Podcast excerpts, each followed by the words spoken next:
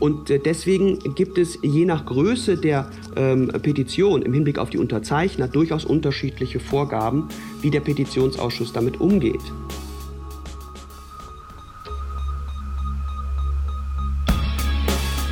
In guter Verfassung. Der Grundgesetz-Podcast. Hallo und herzlich willkommen zu unserem Grundgesetz-Podcast bei Detektor FM. Mein Name ist Rabia Schlotz und mir gegenüber sitzt Hajo Schumacher. Hallo Hajo. Wieder live aus der Podcast-Küche im Hinterhof von Berlin-Schöneberg. Hallo Rabia.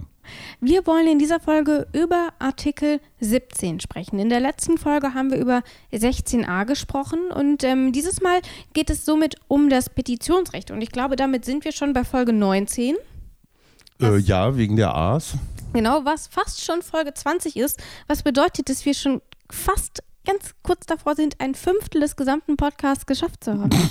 Ja, ich, man weiß immer nicht, ist das, ist das eine gute Nachricht oder äh, eher ein Auftrag, glaube ich. Ich finde, wir wurschteln uns bislang eigentlich ganz gut durch. Wir wurschteln uns anständig durch dieses, durch dieses Kunstwerk namens Grundgesetz. Und ich hätte nie gedacht, dass ich einen Gesetzestext mal tatsächlich so in die, in die Gegend von Kunst, äh, ja. Wortkunst, Denkkunst, Verantwortungskunst, das ist schon ganz schön gut. Ja, mir macht es auch furchtbar viel Spaß und vielleicht noch mal kurz zu unserer letzten Folge. Ich habe es eben schon gesagt, wir haben über 16a gesprochen und da geht es um das Asylrecht, welches ähm, im Grundgesetz auch verbrieft ist und gesprochen haben wir darüber unter anderem natürlich mit uns beiden, aber eben auch mit Philipp Amthor, der uns dabei unterstützt hat. Und das hat er noch mal zum historischen Kern von Artikel 16a gesagt. Genau, also Artikel 16a Grundgesetz oder der frühere Artikel 16 eben der hat eben auch für uns verfassungsgeschichtlich auch eine ganz besondere Bedeutung. Und ich finde, es ist doch auch ein tolles Zeichen, dass natürlich Deutschland sich gerade dann eben nach den Erfahrungen des Zweiten Weltkriegs gesagt hat, wenn wir über Grundrechte reden, dann spielt für uns eben Artikel 16a oder Artikel 16 früher das Asylrecht eine ganz besondere Rolle, weil natürlich gerade wir, von denen eben die Katastrophe des Zweiten Weltkriegs ausgegangen ist, dass gerade wir uns auch offen zeigen und politisch Verfolgten hier Schutz gewähren. Und deswegen hat man sich für diese offene Konzeption äh, des Asylrechts im Grundgesetz entschieden. Aber wie gesagt, man hat dann, als sich auch die politische Lage entsprechend verändert hat in den 90er Jahren, das dann auch der Verfassungsrealität ein Stück weit angepasst, indem man es nicht unbeschränkt gelassen hat, sondern das Schrankenregime eben von Artikel 2 bis 5 dann hinzugefügt hat. Wer hören will, was er sonst noch so erzählt hat, der sollte sich am besten die letzte Folge nochmal anhören und überhaupt alle unsere Folgen findet ihr überall dort, wo es Podcasts gibt, also bei Apple Podcasts, bei Spotify, bei Deezer oder auch in eurer App, wo bei auch Google immer ihr Podcasts. hört auch, genau. Mhm. Überall eigentlich. Und ähm, dort findet ihr dann auch diese ganz brandaktuelle Folge, mit der wir jetzt ganz hochoffiziell starten wollen. Und zwar mit Absatz 1, der eigentlich gar nicht Absatz 1 ist, weil einen zweiten Absatz gibt es nicht. Und mhm. deswegen hören wir jetzt Artikel 17 in seiner vollen Länge. Jedermann hat das Recht, sich einzeln oder in Gemeinschaft mit anderen schriftlich mit Bitten oder Beschwerden an die zuständigen Stellen und an die Volksvertretung zu wenden. So, ihr habt doch gesagt, war ganz schön kurz, ne? Ich finde es ganz angenehm. Es ja? ist so ein, ich sag mal, Ausruh nach Ausruhartikel nach 16a. Ja. Der ist echt, der ist echt herausfordernd. Jedermann hat das Recht, sich einzeln in Gemeinschaft mit anderen schriftlich an die Volksvertretung zu wenden. Deswegen hat der Deutsche Bundestag zum Beispiel einen Petitionsausschuss. Da sagst du was Richtiges, das stimmt. Es gibt einen Petitionsausschuss und über den werden wir, ja, mhm. viele. Es gibt ganz, ganz viele. Mhm. Und darüber werden wir gleich noch sprechen, weil der spielt insofern eine Rolle, wenn es auch darum geht, was bedeutet es denn? Ich kann offensichtlich nach Artikel 17 eine Petition einreichen. Mhm. Aber was passiert denn damit? Denn auch das ähm, mhm. ist nochmal gesetzlich festgeschrieben. Ähm, und was das genau alles enthält, dieser doch sehr knackige Artikel mhm. und ob er wirklich so ein Entspannungsartikel ist, wie du dir vielleicht erhoffst, oh ähm, das wird uns in dieser Folge ähm, Alexander Thiele vorstellen, denn mhm. wir hatten ihn schon einige Male hier bei uns im Podcast und nochmal für alle, die noch gar nicht so richtig wissen, wer Alexander Thiele überhaupt ist, ein paar Infos. Dr. Alexander Thiele forscht und lehrt als Privatdozent am Institut für Allgemeine Staatslehre und Politische Wissenschaften an der Georg-August-Universität Göttingen.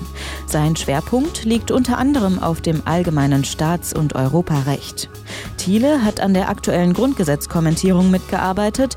Außerdem ist im Januar 2019 sein Buch Der gefräßige Leviathan erschienen, in dem er über die Entstehung, Ausbreitung und Zukunft des modernen Staates schreibt.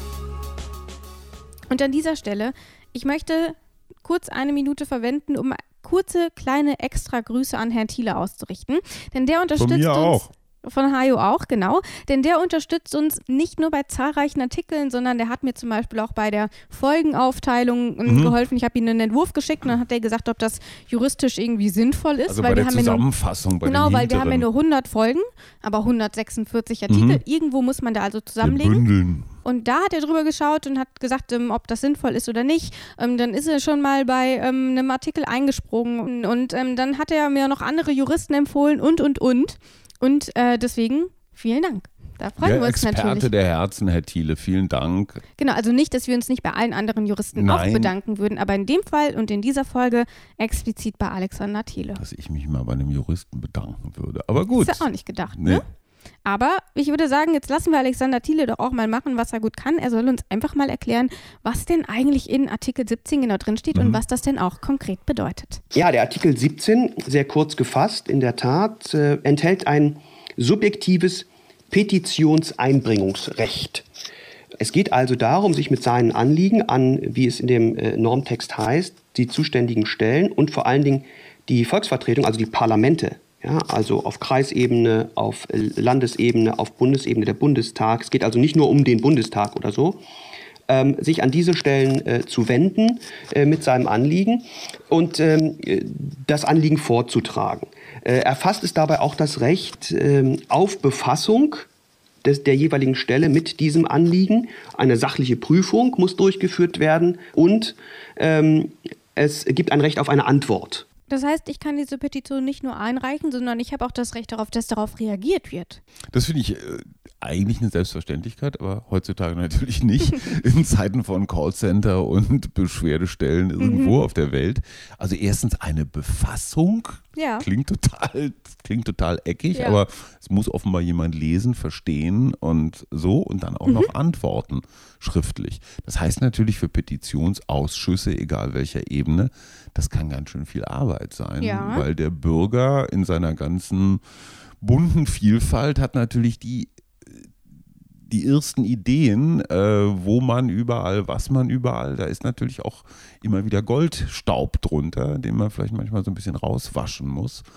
Und ähm, ich weiß es von einem Mitglied des Bundestagspetitionsausschusses, dass das eine Arbeit ist, die große Charakterstärke verlangt, mhm. dass du nicht auf der einen Seite alles wichtig findest, ne? weil, weil, weil, wenn du so ein Basisdemokrat bist, dann nimmst du jeden Bürger fürchterlich ja. ernst, auch den Unsinn und auf der anderen Seite nicht ins andere Extrem zu kippen, jede Bürgeranfrage für das Werk eines verstörten Nerds zu halten, der einfach nur rum lamentieren ja. will. Also ich sag mal, jedem angemessen zu begegnen, ist eine echte Schwierigkeit abhängig von Tagesform. Ja? Wenn du schlechte Laune hast und dann drei Motzkis hintereinander kriegst, ja. dann hast du ja natürlich schnell mal eine Krawatte, wie man hier in Berlin sagt. Weil das ist ja nun nicht der strahlendste Ausschuss einer jeden Volksvertretung, sondern ja. das ist halt so Stillarbeit. Äh, und das erfordert ja, viel Hingabe an unser demokratisches Wesen. Was mir noch einfällt, Bürgerbeteiligung. Ne? Mhm. Also das, was immer wieder gefordert wird, Partizipation auf Neudeutsch. Ja. Hier ist die Chance, des Einzelnen direkt an den Volksvertreter, sonst heißt es immer, komm, repräsentative Demokratie, mhm. ne, du wählst halt deinen Volksvertreter, musst den fragen und der muss das dann irgendwo reintragen. Nein, zack, hier, direkt. Und ähm, ja, das ist erstmal ein gutes Instrument. Finde ich auch. Und ich finde vor allem ganz interessant, ja, die beste Petition bringt ja nichts, wenn mhm. sie niemand liest. Klar. Deswegen ist natürlich auch die Frage, was bringt so eine Petition? Mhm erstmal, ähm, wenn, wenn nichts passiert, wahrscheinlich nicht so viel. Ähm, aber gleichzeitig finde ich dann eben auch interessant, ähm, wir haben ganz unterschiedliche Ebenen, wo ich eine Petition einreichen mhm. kann, nicht nur auf Bundesebene, mhm. sondern überall. Und gleichzeitig ist es aber natürlich nicht nur ein Werkzeug des Bürgers, um seine Bedürfnisse zu kommunizieren. Warum es irgendwie auch auf beiden Seiten relevant ist, mhm. das erklärt nochmal Alexander Thiele die sozusagen Standardpetition ist wirklich ein, ein, ein einzelner Petent, der, der ein ganz konkretes äh, Anliegen aus seinem Umfeld äh, hat äh, und das dann äh, dem Petitionsausschuss, äh, übrigens schriftlich äh, ist das notwendig, gibt auch nicht, kein, Recht auf anonyme Petitionen, muss man alle seinen Namen muss man nennen, vorträgt. Aber ähm, natürlich ähm, hat diese Petition oder die, der Petitionsausschuss, die Petitionsmöglichkeit natürlich immer auch ähm, äh, nicht nur ähm, äh, den Grund, dass der einzelne Petent sich irgendwie mit seinen Sorgen und Nöten an jemanden wenden kann, sondern es ist auch für die staatlichen Stellen wichtig zu erkennen, ob möglicherweise hier über den Einzelfall hinaus irgendwelche strukturellen Defizite im Staatsaufbau bestehen oder grundlegende Probleme, mit denen man sich eben über den Einzelfall hinaus mal beschäftigen sollte.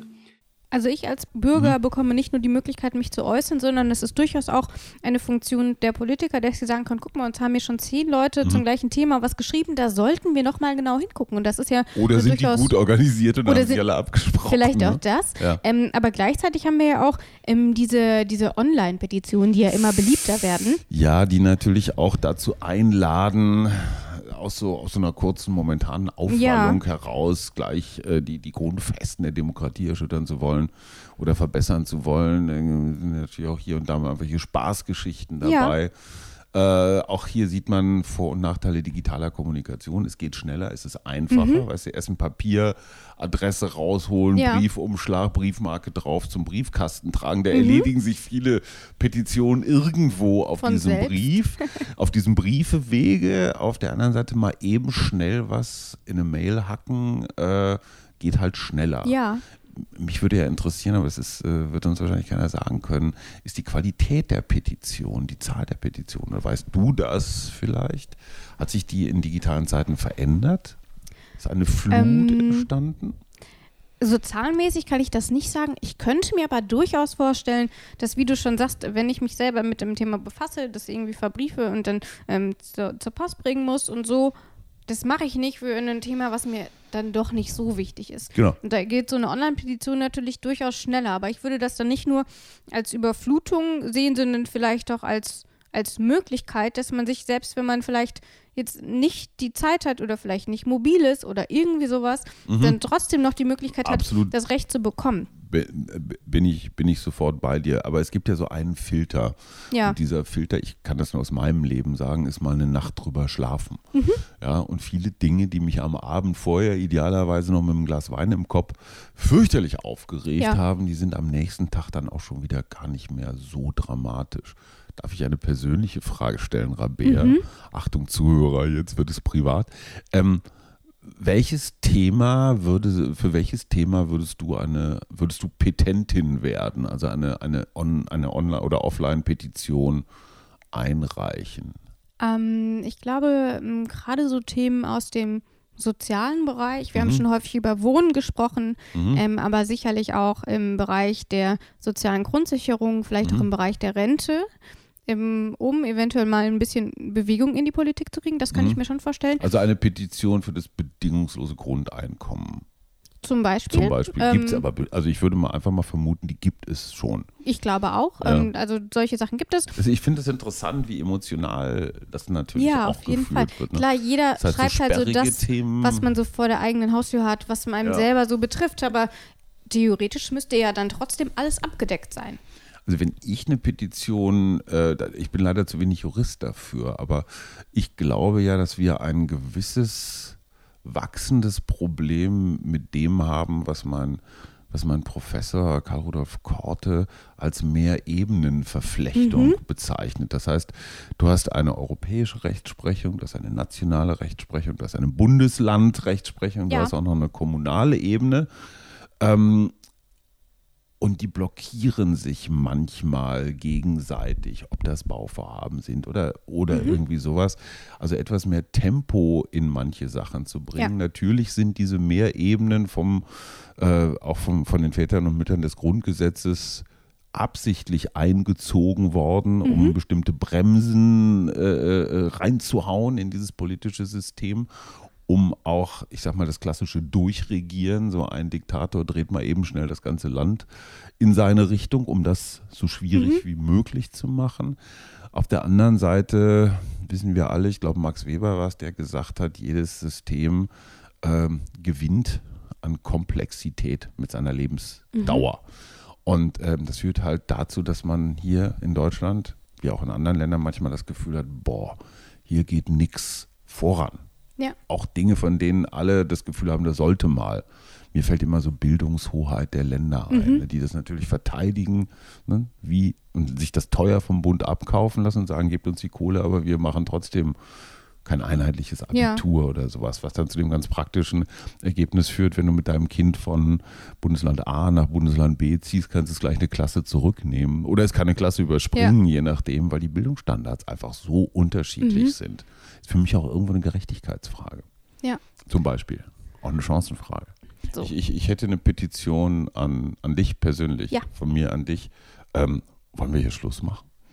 Nein, wir sind noch nicht fertig. Oh, ich hätte jetzt, oh, ich, ich, ich bin ich ja manchmal auf Front der Kürze. Nein, um Gottes Willen, ich will nichts abwürgen. Was hast du noch im Köcher? Genau, also zum einen ähm, habe ich noch, wir haben jetzt schon viel über die digitale Form der Petition mhm. ähm, gesprochen ähm, und tatsächlich gibt es unterschiedliche Arten der Petition. Und ich habe mich nämlich auch gefragt, reicht es, wenn ich denen irgendwie so den Wisch da hinschicke und mhm. sage, hier, hallo, mach mal?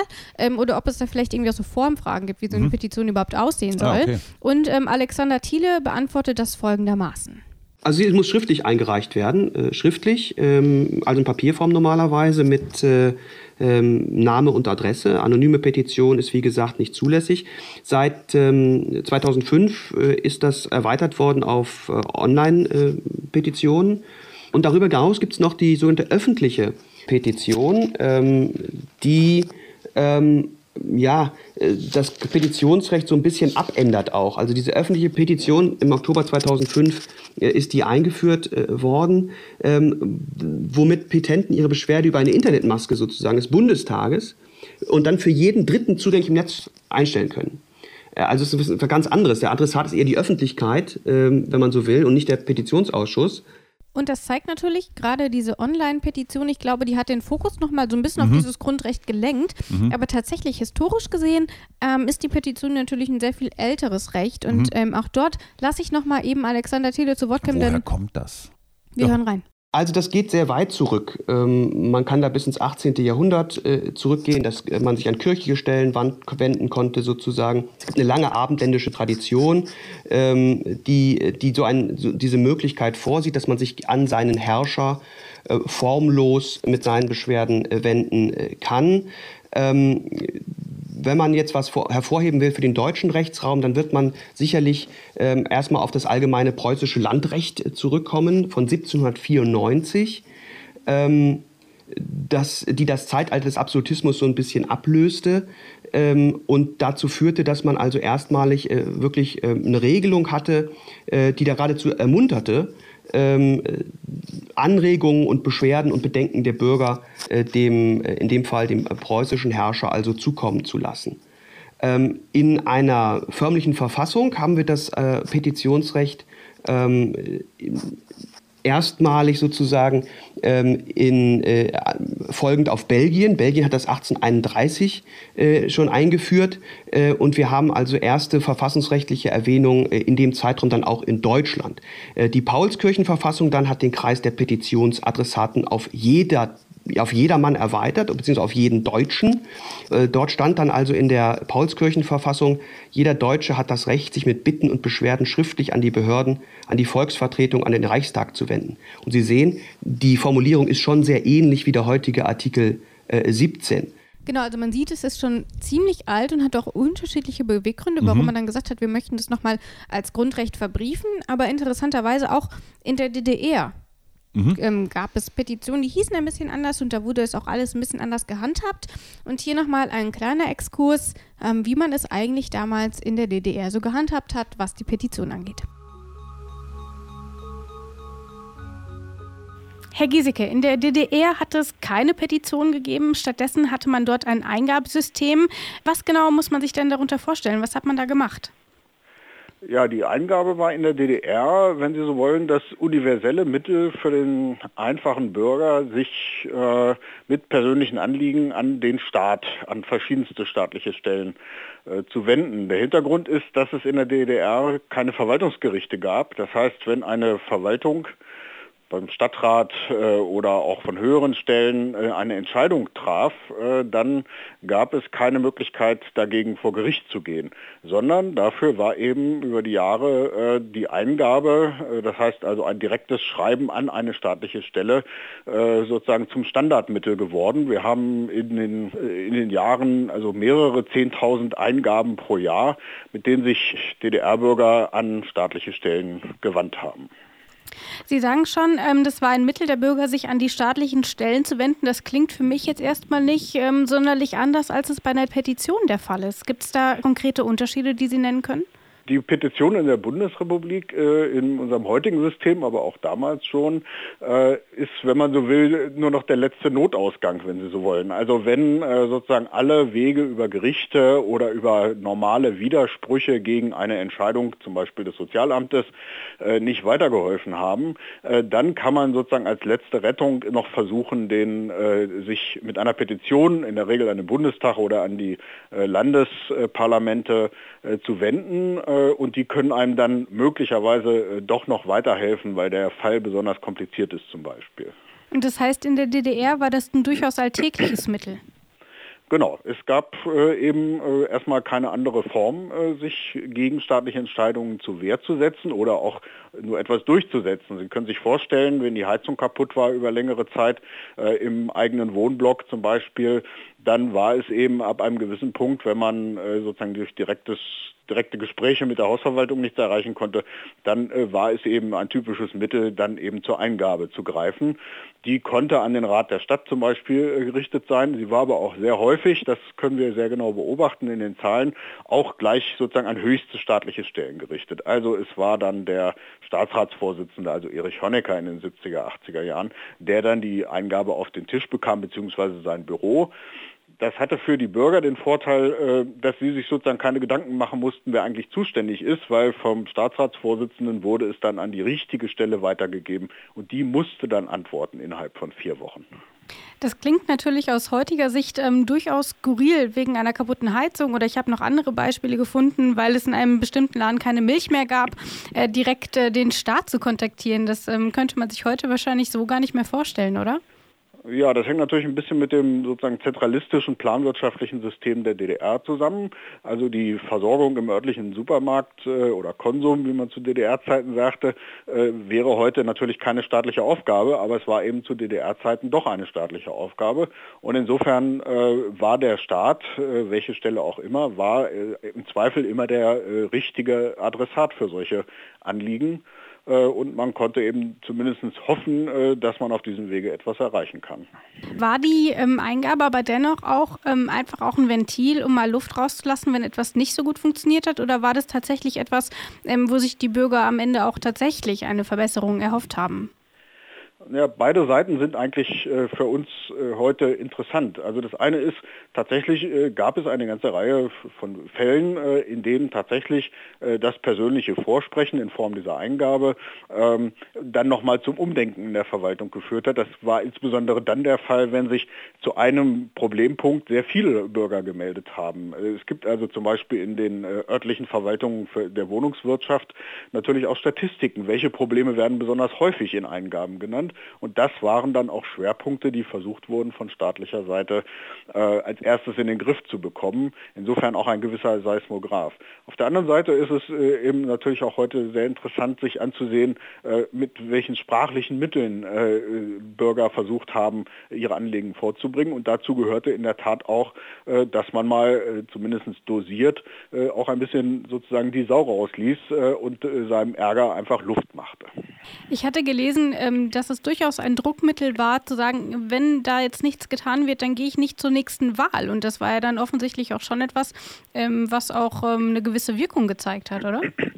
Ja, das können wir äh, besonders in den 80er Jahren, wo die ökonomische Lage und überhaupt auch die äh, gesellschaftliche Stimmung eher abwärts äh, wies, äh, können wir das sehr häufig beobachten. Die SED als Staatspartei legte sehr viel Wert darauf, dass die äh, DDR-Bürger äh, diesem, diesem Wahlritual folgten. Das heißt eben ihr, ihr Zettelchen abgaben bei, der, bei den sogenannten Wahlen. Ähm, und deswegen war das ein Mittel, mit dem sich Bürger dann zumindest in eine gewisse Drohhaltung begeben konnten.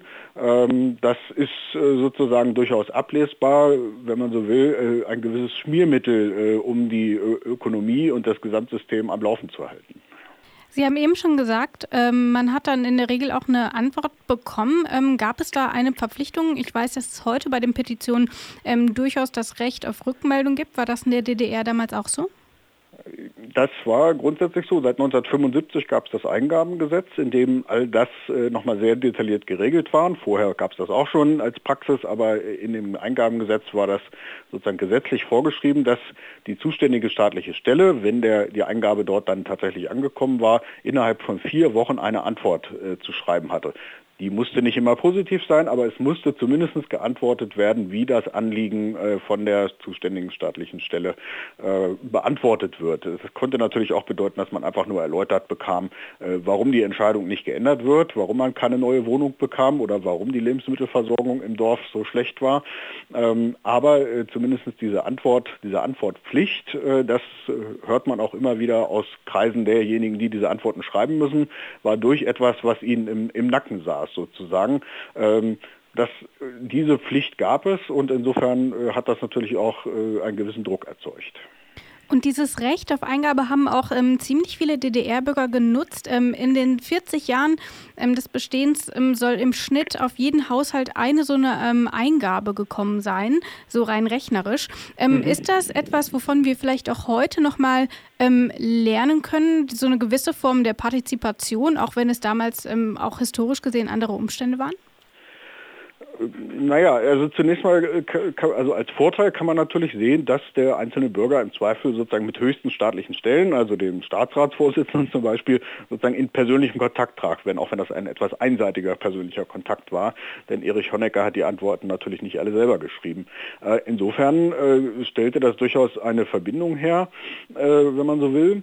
Äh, Partizipation ist ein gefährliches Wort in diesem Zusammenhang, äh, weil es eben natürlich überhaupt keine einklagbaren Rechte gab, die damit verbunden waren, außer dem Recht auf eine Antwort. Aber es gab äh, keine unabhängigen Gerichte, wie wir sie heute haben, Verwaltungsgerichte zum Beispiel, die eben staatliche Entscheidungen dann auch einfach kippen konnten. Dieses Recht war damit eben nicht verbunden. Insofern es ist so ein bisschen Ausdruck sozusagen der paternalistischen Grundhaltung der SED, gerade in den 70er, 80er 80er Jahren. Man fühlte sich als so eine Art Pater Familias, als Familienoberhaupt, der äh, etwas Gutes für seine Schäfchen äh, gewissermaßen äh, tun wollte. Das schuf auch eine gewisse Verbindung, insbesondere dann, wenn man, äh, wenn man erfolgreich war mit seinen Eingaben. Ähm, man muss dabei allerdings auch noch mit im Blick behalten, dass es natürlich auch Eingaben gab, die zu Tabuthemen sozusagen waren. Also etwa die Ausreise in den Westen äh, oder ein, äh, ein Protest gegen irgendeine politische Entscheidung, etwa die, die Ausweisung von Wolf Biermann 1976. Auch dazu wurden Eingaben geschrieben. In diesen Fällen konnte man allerdings nicht damit rechnen, dass man sozusagen eine, eine ruhig sachliche Bearbeitung erwarten konnte, sondern äh, musste dann auch damit rechnen, dass dann eben auch die äh, staatlichen Repressionsorgane, also äh, das Ministerium für Staatssicherheit ins Spiel kamen. Auch dafür haben wir Beispiele.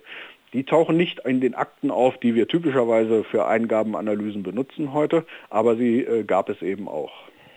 Das sagt Dr. Jens Giesecke vom Zentrum für zeithistorische Forschung in Potsdam zum Eingabensystem in der DDR. Ich bedanke mich, dass Sie sich die Zeit genommen haben. Sehr gerne.